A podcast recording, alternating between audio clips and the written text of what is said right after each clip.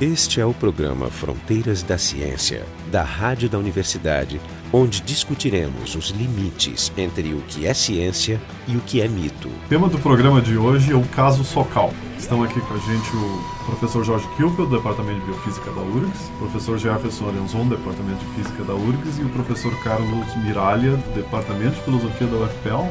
Então, eu queria, sem mais delongas, que alguém relatasse o caso Socal, e eu pedi para o Jorge fazer isso. Apesar do nome ser um pouco esquisito, o ouvinte não vai entender no começo o que quer dizer. Bom, essencialmente, é, esse é um episódio que traz à tona uma, uma novidade importante que se aproxima muito da problemática que a gente tem discutido aqui sobre as pseudociências, os maus usos da ciência e às vezes até a presença do irracionalismo e do obscurantismo. O Sokal, Alain Sokal Jean Bricmont, são dois. É, Alan Sokal é um professor de física da Universidade de Nova York. Ele, ele publicou, ele submeteu um, um artigo para uma revista, então, muito na moda, chamada Social Text, ou Textos Sociais, que tinha um número especial sobre as chamadas guerras da ciência. Seria o único físico submetendo um artigo para discutir questões de filosofia da ciência e Qual é ciência. a temática da, re, da, revista? É as guerras da ciência, Não, porque mas basicamente. é uma temática do pós-modernismo, ou seja, a ciência teria declarado guerra contra a possibilidade de, digamos, de uma leitura humanista e renovada da presença do, das questões humanas na, na, na,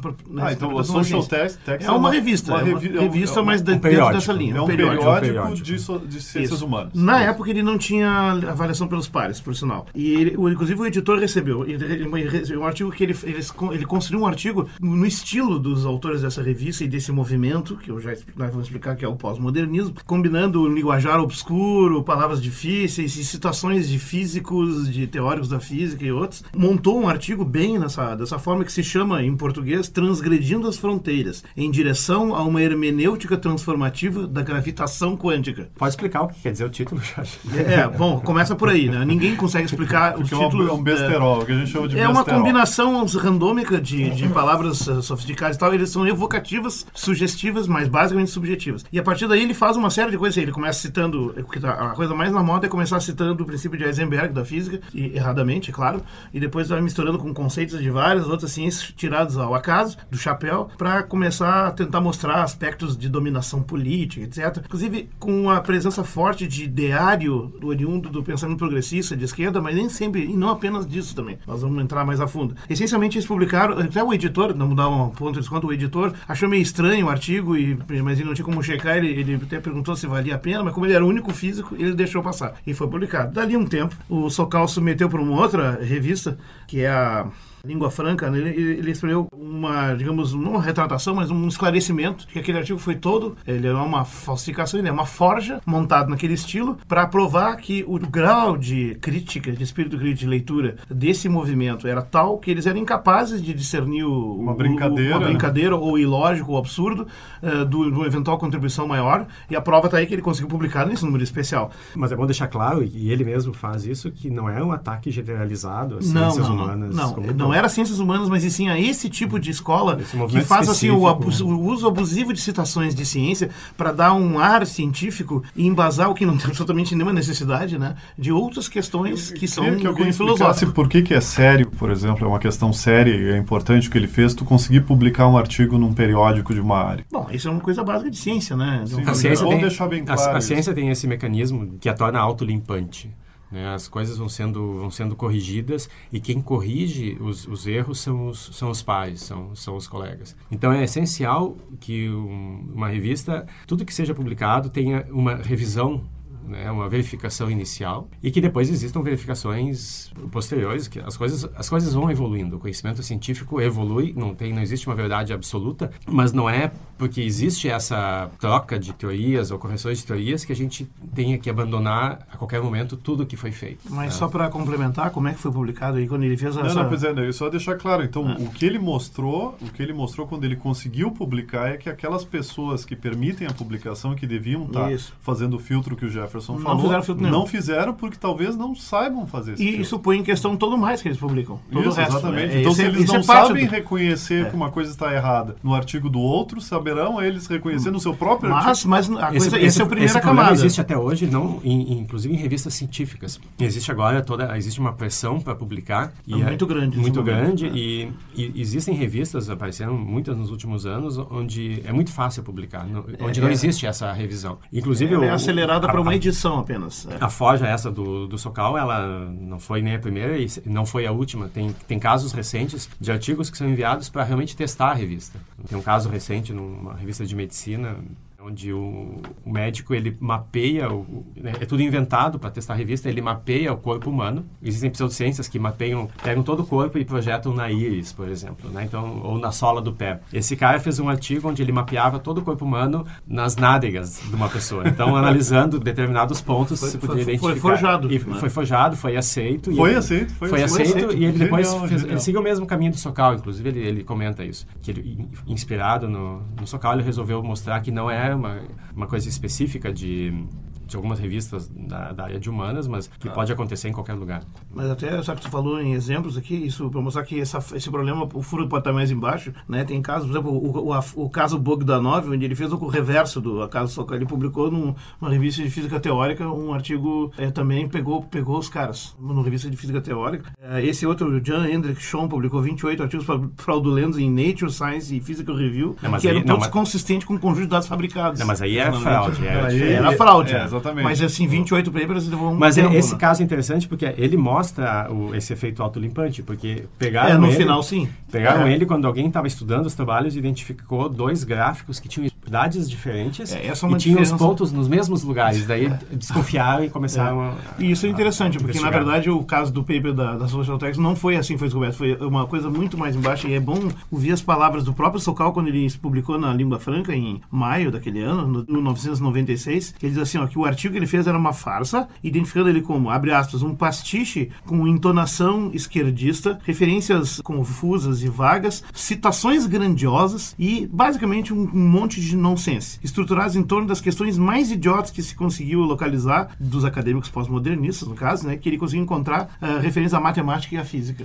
Aliás, isso é uma coisa importante, todas as referências são reais. Se você conferir, não tinha nenhuma invenção. Podia ser até se testasse for- forjando elas, ia passar também, mas ele, ele eram todas Ou reais. seja, do ponto de vista formal e bibliotecário, assim, o artigo estava perfeito. O É. que, que estava errado no artigo? Então- Era o conteúdo. Então vamos, vamos lá. Isso é um problema seríssimo.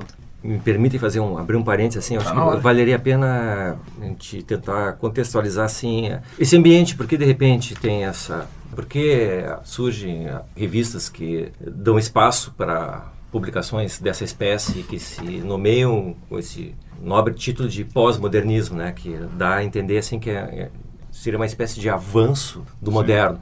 Talvez seja importante colocar assim, de fato esse, esse tipo de posicionamento cultural se dá em função do que nós poderíamos chamar de uma crise do modernismo. O modernismo, eh, nós temos que entender assim, ó, pelo menos assim, ó, na verdade está tudo dentro do ambiente, na verdade dentro de um ambiente de disputa filosófica. A ideia de um, do modernismo pensado assim, ó, que, eh, digamos, aquela, a descoberta de que a razão, a razão humana poderia dar conta de todos os problemas. Isso é o modernismo, né? Iluminismo, né? Começou no Exatamente. Eu acho que a, imagem mais esclarecedora, né, sem trocadilhos, é a própria noção de iluminismo. A razão, ela poderia abrir mão da, da tradição enquanto mito ou religião, assim, e aí, autonomamente, nos apresentar como o mundo é. Só que assim, ó, se pensou que a razão fosse uma panaceia e, e ao longo do tempo, digamos, isso combinando no final do século XIX, se constatou assim que a, a razão, a razão, ou mesmo a ciência, ela não tem, digamos, todos os méritos possíveis. E ela não. Como assim? Mas não é uma questão só de tempo, não é assim? Quer ver, ó, Não, é- não é, não é uma, uma necessidade um pouco ansiosa de ter as respostas já na hora? Aí que tá, o problema Não, é mas de é- escopo, de não, objetivo. é, né? digamos, é que é, isso tem a ver com leituras que foram feitas que não sei se caberia aqui a gente Não, entrar no detalhe, mas a quer gente ver, ó. não viajar demais assim. Não, mas é quer ver, ó, mas- de mas- objetivo, de, de campo de alvan. É, mas assim, ó, é, digamos que muitos achavam,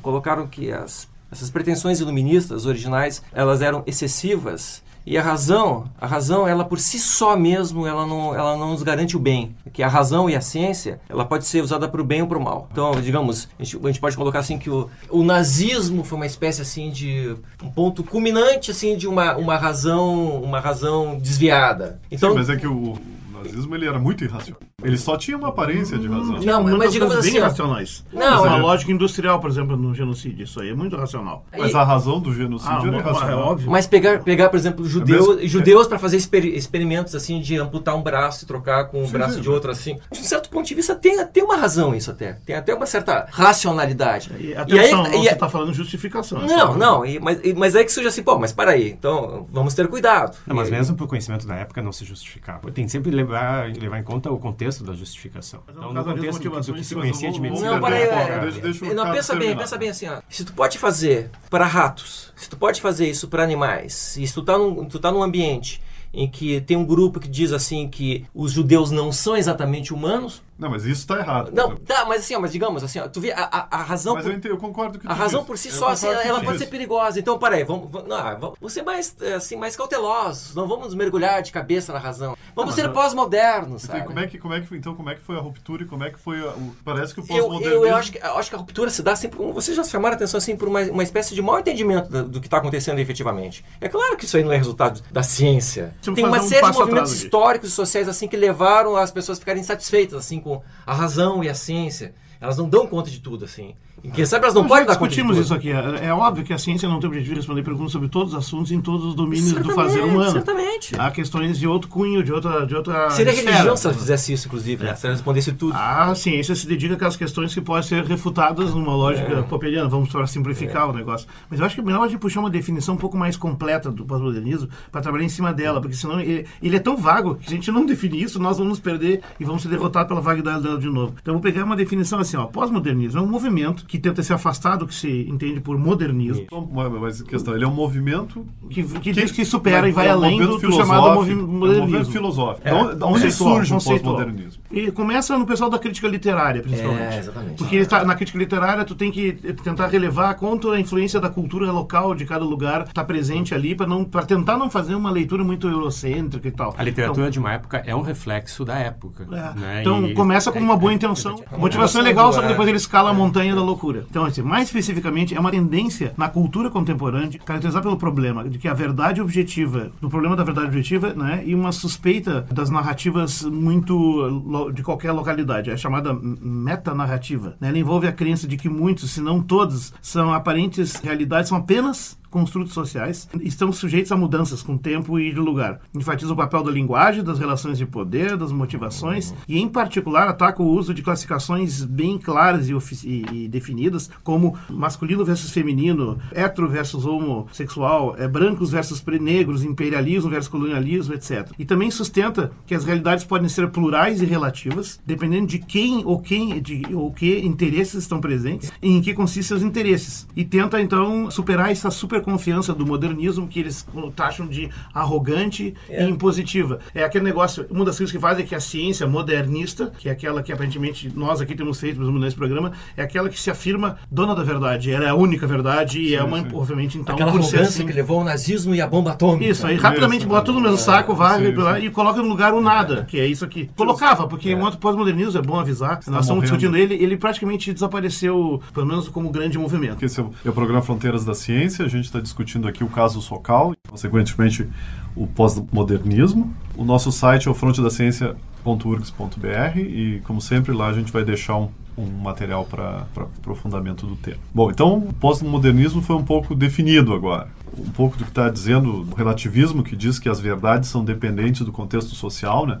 Eu vi, eu vi gente já afirmar para mim que, inclusive, as leis da física seriam assim. Inclusive, o, do- no próprio artigo do Socal, eles terminam, ele termina, né? Até tem uma frase que é interessante, e ele, isso é no meio de um O comentário. artigo é no, aquele que deu o problema, né? O artigo deu problema, depois eles fizeram, junto com o Brickmont, eles fizeram esse livro Imposturas Intelectuais, onde eles expandem e explicam por que, que as passagens são, são absurdas. Então ele tem um comentário sobre o final do artigo, que é o seguinte. Por meio de uma série de raciocínios de uma lógica espantosa, o artigo chega à conclusão de que, Aspas. O π de Euclides e o g de Newton, antigamente imaginados como constantes e universais, são agora entendidos em sua inelutável historicidade.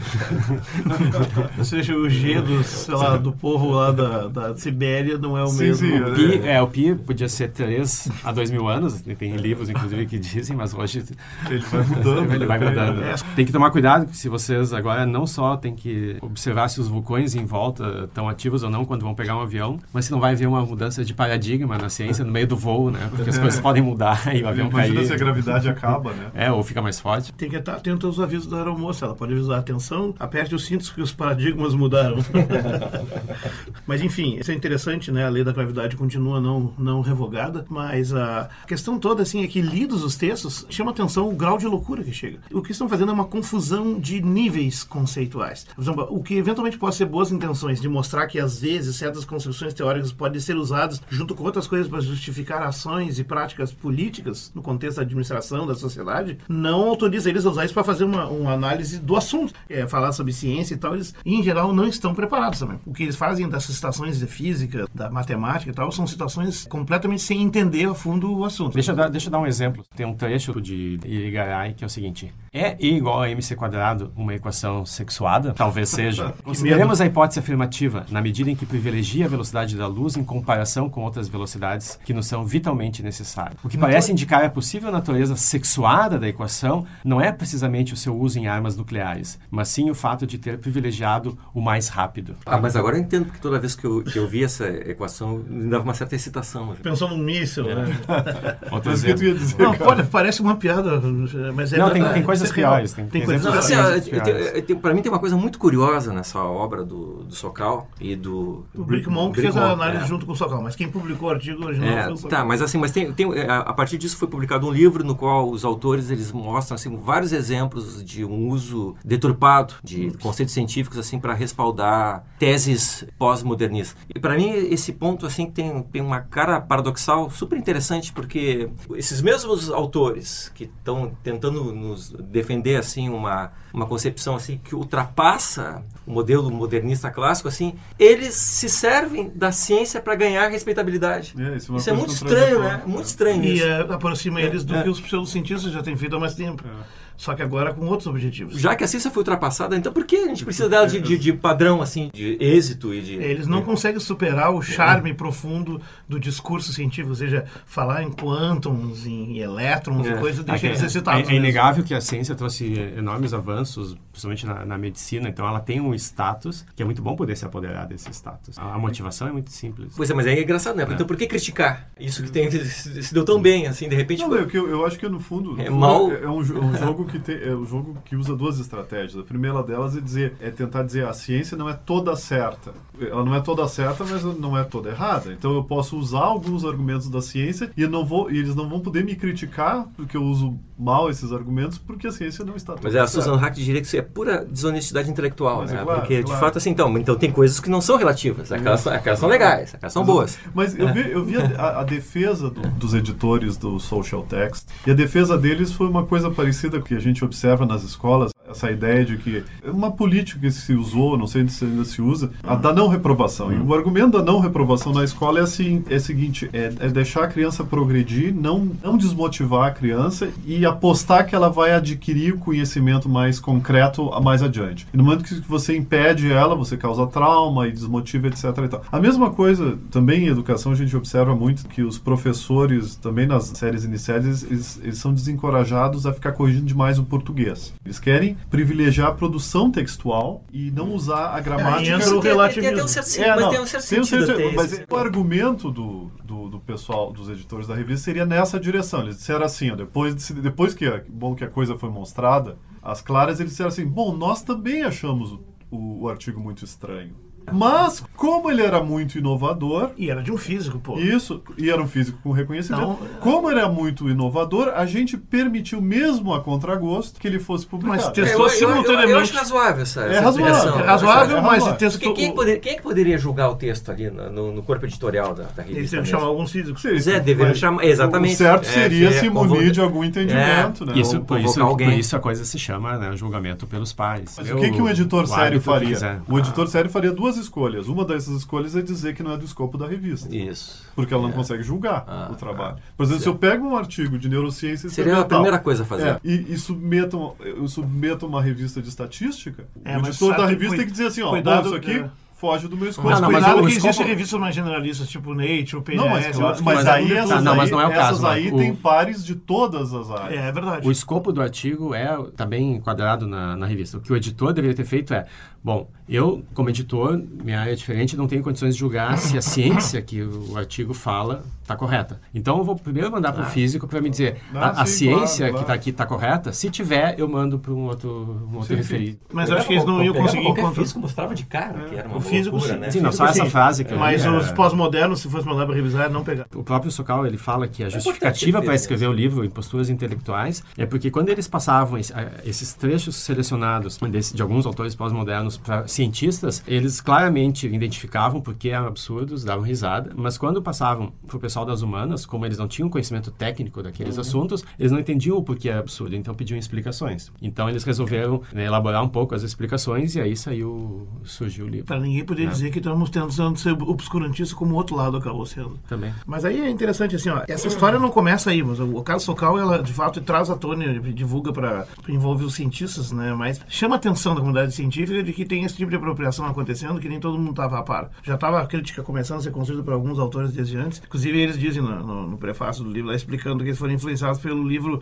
Superstição de Nível Superior, né, Higher Superstition, que é escrito por um biólogo, né, do Laboratório de Biologia Marinha, Paul Gross, Woods Hole, e um, uma professora de matemática em Rutgers, que é Norman Levitt, que se chama então esse Higher Superstition. Como a esquerda acadêmica, né, iniciou sua guerra com a ciência. Se bem que aqui eles fazem uma seleção de vários autores, e aí tu vê autores como os pós-modernos standard, né, o Jacques Derrida, Michel Foucault, que é um cara que nega ser, mas é, Richard Rorty, que é um, não sei, acho que ele é americano, Americano. o Jean Baudrillard, Jean-François Lyotard e alguns outros. E aliás, eu tenho um caso do Lyotard, porque eu estava nos Estados Unidos em 91, 90, 91, quando estava no apogeu isso, e o Lyotard era professor eh, convidado para passar um- um- algumas semanas por ano lá na universidade que eu estava. E eu não conhecia esse momento, eu, vi uma chamada, uma palestra falando de de física, eu não me lembro do nome, mas era alguma coisa de ciência, física e, e filosofia e sociedade. Eu achei interessante foi assistir. O que eu assisti foi muito interessante, porque eu assisti uma palestra, não tinha muita gente, mas tinha um público bastante cativo, porque quando terminou eu não entendi algumas coisas que foram ditas, eu achei, de novo, eu vi aquelas associações, né, de pular para falar, bom, como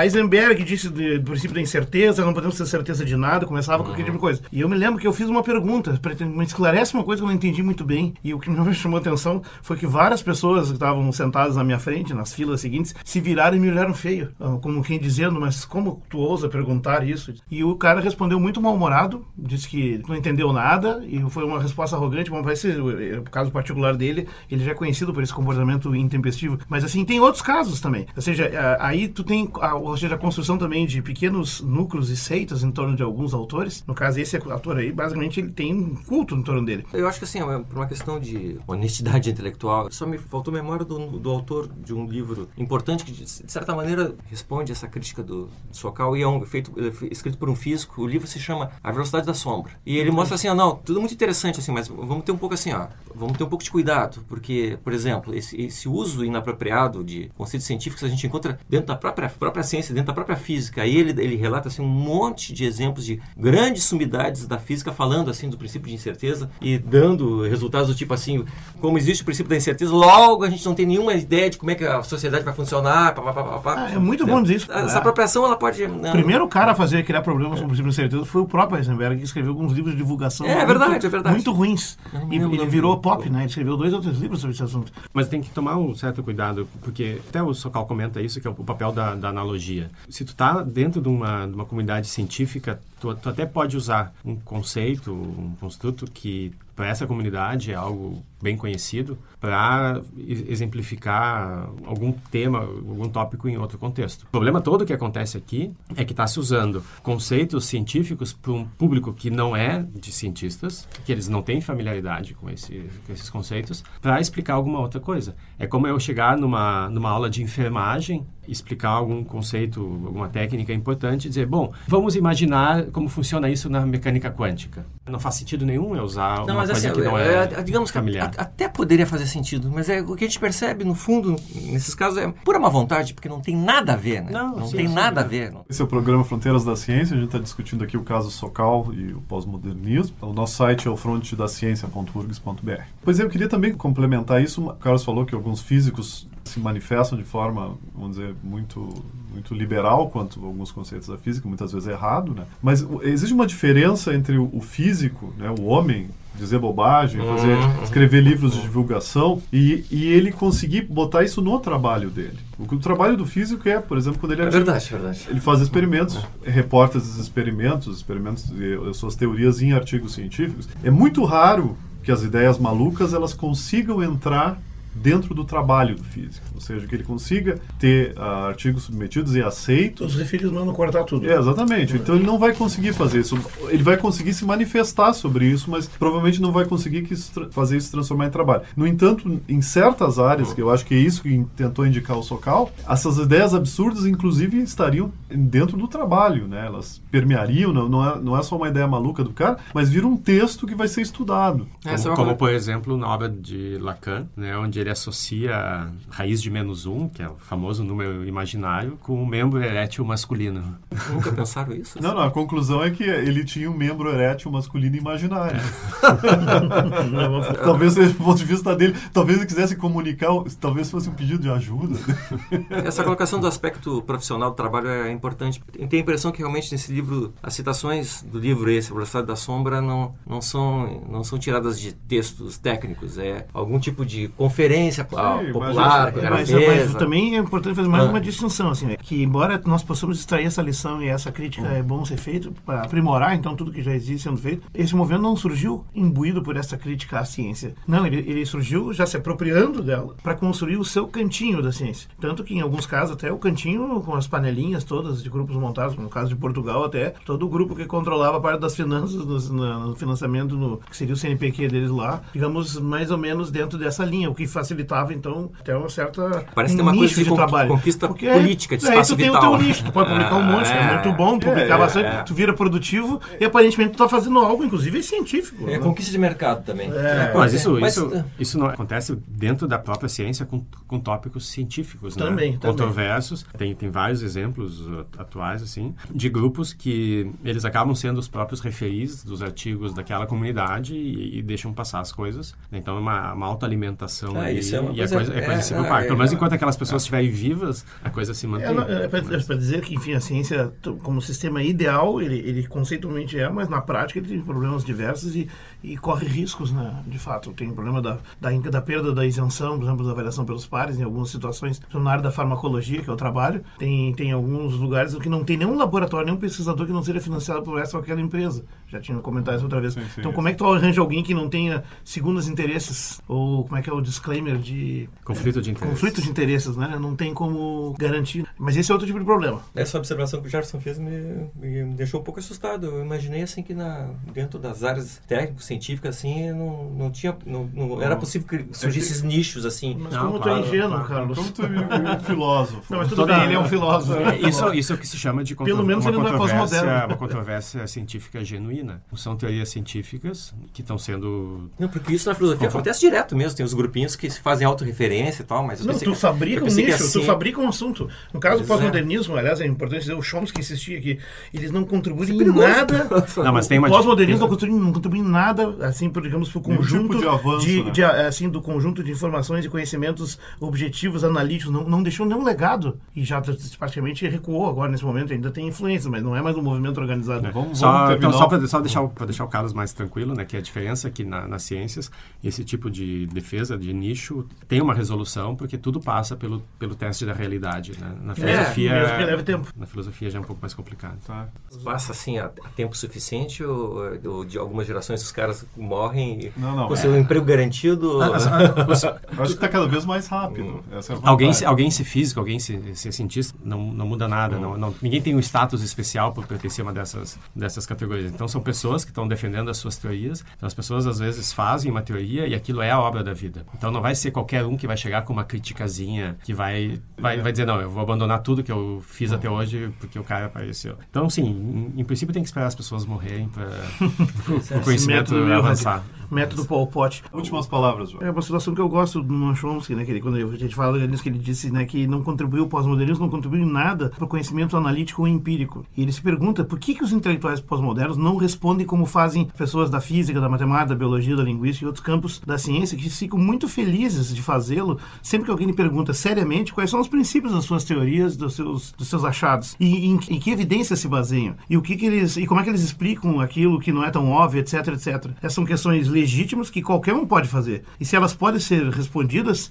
se elas não podem ser atingidas, não é possível fazer essas perguntas, como parece ser o caso com os nossos amigos pós-modernos, né? o Chomsky sugere usar o mesmo recurso que David Hume sugeria em circunstâncias similares, que o joguem as chamas, no sentido metafórico, é claro. Então esse foi o programa Fronteiras da Ciência. Hoje a gente discutiu o caso Socal e o pós-modernismo. Participaram do programa o professor Jorge Kilfeld, do Departamento de Biofísica da URGS, o professor Jefferson Arenzon, do Departamento de Física da URGS, o professor Carlos Miralha, do Departamento de Filosofia da UFPEL e o Marco de Arte, também do Departamento de Física da URGS. O programa Fronteiras da Ciência é um projeto do Instituto de Física da URGS. Técnica de Gilson de Césaro. Direção técnica de Francisco Guazelli.